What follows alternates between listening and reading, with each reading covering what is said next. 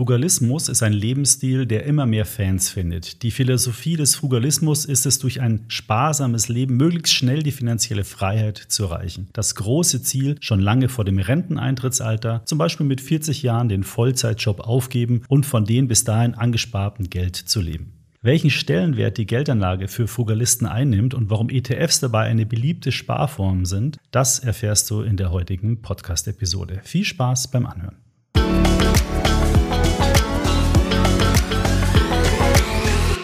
So, du hast es im Intro heute schon gehört. Heute geht es um das Thema Frugalismus. So, und bevor wir jetzt ganz tief in die Materie einsteigen, sollten wir uns einmal mit dem Begriff Frugalismus zunächst auseinandersetzen. Das Wort frugal ist abgeleitet von dem lateinischen Wort frugalis und das bedeutet so viel wie sparsam. Frugalisten versuchen also möglichst sparsam zu leben, einen bescheidenen Lebensstil zu leben und das Geld, was dort dann eingespart werden kann vom Einkommen, zu investieren, gerne auch mit ETFs, um dann im Alter eben finanziell unabhängig zu sein. Frugalismus bedeutet also ganz bewusst und gezielt auf unnötige Ausgaben zu verzichten. Es gibt inzwischen auch ein paar ganz gute Dokumentationen auf YouTube zum Thema Frugalismus. Und wenn man sich die anschaut, dann sieht man zwar Leute, die sehr sparsam agieren und sehr auf die Ausgaben achten, aber die sind bei Weitem keine Geizhälse oder knausrig, sondern die gehen einfach nur sehr bewusst und sehr sinnvoll mit ihrem Geld um. So werden beispielsweise Second-Hand-Klamotten gekauft oder gezielt Sonderangebote im Supermarkt genutzt. Sie achten also darauf, möglichst wenig Geld auszugeben, beziehungsweise bei jeder Ausgabe genau zu beleuchten, ob die jetzt wirklich so notwendig ist oder ob es nicht vielleicht günstigere Wege gibt, diese Geldausgabe zu tätigen.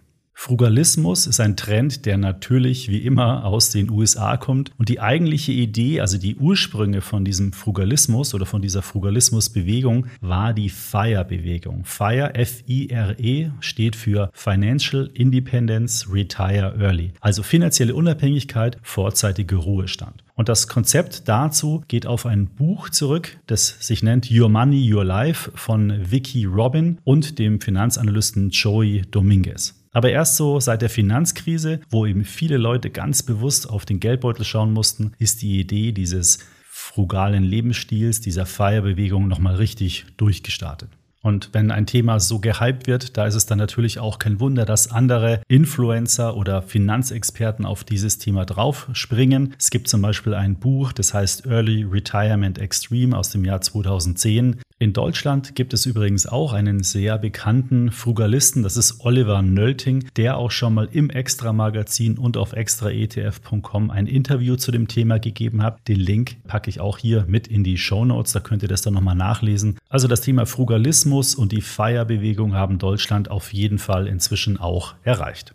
Jetzt könnte man ja meinen, weil es um Sparen geht, dass das Geld hier wirklich im Vordergrund steht bei Frugalisten, aber das stimmt gar nicht, denn diese finanzielle Unabhängigkeit und die Freiheit und letztendlich das damit verbundene individuelle Glück, das steht eigentlich im Mittelpunkt. Viele Frugalisten haben daher eben als Ziel folgende Dinge definiert, nämlich mehr Zeit mit der Familie zu verbringen, sich beispielsweise mit einem Ehrenamt zu engagieren oder einfach nur seinen Hobbys nachzugehen oder in der Natur aufzuhalten oder einfach, einfach viel zu reisen. Und das sind eigentlich alles vielleicht auch innere Wünsche von jedem Einzelnen, aber wenn man in dem Hamsterrad Arbeit, Job und so weiter ist, dann ist man eben nicht finanziell frei und letztendlich geht es bei Fugalisten eben damit, so viel Vermögen aufzubauen, damit sie eben nicht mehr im Hamsterrad gefangen sind, dass sie frei entscheiden können, was sie machen möchten, wie sie ihr Leben gestalten und ja, deswegen lohnt sich vielleicht in den ersten Jahren seines Lebens viel zu sparen, um dann in vielleicht der zweiten Hälfte des Lebens einfach viel, viel unabhängiger und freier zu sein. Ob jetzt wirklich jeder Frugalist werden kann oder auch sollte, das lässt sich wirklich sehr schwer sagen, weil es kommt natürlich auch immer auf die persönliche Situation drauf an und wie viel ich einfach wirklich bereit bin zu sparen, also auf Konsum oder sagen wir mal Luxus zu verzichten. Der Schlüssel zu dem Schritt der finanziellen Freiheit, der liegt ganz klar in der Höhe der Sparquote. Also wie viel Prozent deines Einkommens bist du bereit, jeden Monat zu sparen, beziehungsweise wie kannst du deine Ausgaben so weit reduzieren, dass du einen möglichst hohen Anteil von deinem Einkommen sparen kannst. Und Um dir das mal ein bisschen in eine Relation zu stellen, ist es so, dass die Sparquote der privaten Haushalte, also das, was die Haushalte im Schnitt sparen, die liegt in Deutschland bei etwas über 10 Prozent. Und zum Vergleich könnte jetzt die Sparquote bei einem Frugalisten 40, 50, 60 oder sogar 70 Prozent sein. Also deutlich höher als das, was der Durchschnitt spart. Es gibt ja im Internet auch bei uns auf Extra ETF ganz viele Finanzrechner, wo du bestimmte Szenarien berechnen kannst. Also zum Beispiel bei einem Sparplanrechner. Wie viel Geld hast du in x Jahren, wenn du entsprechend heute, was weiß ich, 500 Euro im Monat ansparst? Oder ein Auszahlplanrechner. Wie viel kann ich mir denn eigentlich monatlich von meinem Vermögen auszahlen, ohne dass ich beispielsweise mein Vermögen aufbrauche? Die Links zu diesen Rechnern, die packe ich dir unten übrigens alle in die Show Notes. Da kannst du das dann selber nochmal bei Interesse in Ruhe ausrechnen. Es gibt übrigens zwei Formeln oder Faustregeln, die Frugalisten sehr gerne anwenden, weil diese beiden Formeln ihnen eine gute Orientierung geben, wie viel Kapital eigentlich für diese finanzielle Freiheit benötigt wird. Das erste, das ist die 25er Regel. Dabei ermittelst du alle fixen Ausgaben, die du so hast, also beispielsweise Kosten für Miete, Strom, Verträge, Versicherung, Ernährung, Kleidung und so weiter, nimmst die mal 12, um die jährlichen Ausgaben dann zu haben und dann multiplizierst du die mit der Zahl 25. Also ein Beispiel, nehmen wir an, du hättest 3000 Euro monatliche Ausgaben, dann sind das 36.000 Euro Ausgaben pro Jahr und das dann mit 25 multipliziert bedeutet 900.000 Euro und das wäre dann eben das Startkapital, das du brauchst für deine finanzielle Freiheit. So, warum werden jetzt deine jährlichen Ausgaben mit der Zahl 25 multipliziert? Also wir kommen auf diese 900.000 Euro, weil eben verschiedene Studien gezeigt haben, wenn man sein Vermögen in ein breit gestreutes Portfolio aus Aktien und Anleihen investiert und jährlich davon nur 4% entnimmt, dann hat man sozusagen ein Perpetuum mobile geschaffen. Das Kapital wird sich nie aufbrauchen und man kann jedes Jahr seine 4% Kapital entnehmen. Und 4% von 900.000 Euro sind eben die jährlichen Kosten in Höhe von 36.000 Euro. Das heißt, wenn du es schaffst, über deine Sparphase ein Vermögen in diesem Beispiel von 900.000 Euro anzusparen, es dann in ein breit gestreutes Aktien-Anleihen-Portfolio investierst, das dann im Schnitt langfristig 4% Rendite erwirtschaftet, dann kannst du dir unendlich deine Ausgaben damit querfinanzieren. Und das ist eben das große Ziel der Frugalisten, diesen individuellen Sparbetrag möglichst schnell zu erreichen. So, und hier schließt sich dann auch der Kreis wieder zur Geldanlage mit ETFs. Warum greifen Frugalisten eben sehr gerne auf ETFs zurück? Naja, aus den ganz klassischen Vorteilen, die du hier schon x-mal gehört hast. Erstens kannst du super unkompliziert und schnell und vor allen Dingen auch bei den verschiedenen Online-Brokern sehr, sehr günstig in ETFs investieren. Mit diesen ETFs kannst du sehr, sehr breit streuen und vermeidest damit hohe Einzelaktienrisiken, weil das Ziel ist es ja, möglichst konstant, stabil, langfristig ein Vermögen aufzubauen, um dein langes Sparziel zu erreichen und eben nicht immer wieder von Aktie zu Aktie zu Aktie zu springen, weil du damit eben auch die Risiken erhöhst, dass deine Geldanlage eben nicht erfolgreich wird. Und dieses Risiko willst du nicht haben, du willst ja dein langes Sparziel für deine finanzielle Unabhängigkeit eben erreichen. Ein weiterer Vorteil ist, dass du über einen Online-Broker mit einem ETF-Sparplan ganz automatisch deine Sparquote investieren kannst. Und das ist natürlich auch eine Riesenerleichterung. Du kommst dann gar nicht in Versuchung, das Geld doch anderweitig auszugeben, wenn du es gleich am Anfang von deinem Einkommen direkt in dein ETF-Portfolio investierst.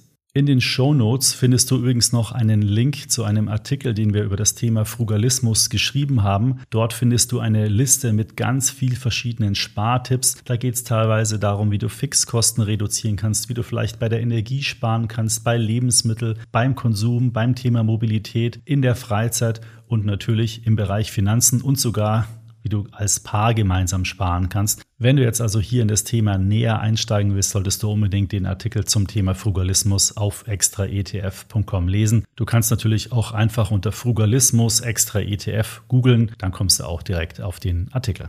Dort findest du auch nochmal ein paar Vor- und Nachteile zum Thema Frugalismus. Ich möchte die jetzt nur ganz kurz für dich zusammenfassen, weil letztendlich ist es immer das Abwägen zwischen, wann ist es eben eine sinnvolle und sagen wir mal ausreichende Sparsamkeit und wann ist es ein übertriebener Verzicht? Diese Frage und dieses Spannungsfeld kannst natürlich nur du für dich selbst beantworten. Der eine möchte bei dem einen Thema keine Abstriche machen, für den anderen ist es aber nicht so wichtig. Das ist also wirklich eine sehr individuelle Entscheidung. Natürlich ist es auch viel einfacher, alleine sein Sparziel zu erreichen. Wenn man Familie hat, dann schaut das Ganze natürlich schon wieder ganz anders aus. Das muss man dann halt auch entsprechend mit berücksichtigen und einen Partner und vielleicht auch die Kinder noch dazu zu bewegen, sparsam zu leben, das ist natürlich nochmal eine ganz andere Herausforderung. Insgesamt, und das wäre jetzt vielleicht auch das Fazit, finde ich schon, dass es sich lohnt, sich mal mit dem Thema ganz grundsätzlich zu beschäftigen. Vielleicht sollte man mal das eine oder andere genannte Buch auch dazu lesen. Denn selbst wenn man sich nicht selbst für den Frugalismus entscheidet, sind da bestimmt die eine oder anderen Herangehensweisen sinnvoll und adaptierbar an das eigene Leben und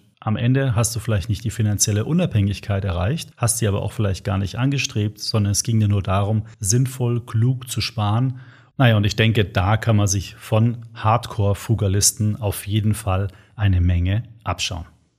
So, das war's auch schon mit der heutigen Folge zum Thema Frugalismus. Ich hoffe, du konntest ein paar Tipps und Anregungen für dein Sparverhalten mitnehmen. Wenn dich das Thema Frugalismus näher interessiert, lese am besten nochmal im Detail unseren Artikel auf der Webseite durch in unserem Wissensbereich. Den Link findest du in den Show Notes. Ansonsten bedanke ich mich für deine Aufmerksamkeit und vielleicht noch ein letzter Tipp. Extra ETF hat ja auch einen YouTube-Kanal und dort bin ich ab sofort auch präsent. Aktuell gerade mit einem Interview zum Thema Anleihen-ETFs. Das hatte ich hier im Podcast ja auch schon ein paar Mal erwähnt. Wenn du da nochmal näher reingehen willst in das Thema, kannst du es jetzt auch mit einem schönen Bild von mir tun. Würde mich freuen, wenn du das Video dir einfach mal anschaust. Den Link dazu findest du auch in den Show Notes. Bis zur nächsten Episode des Extra ETF Podcasts.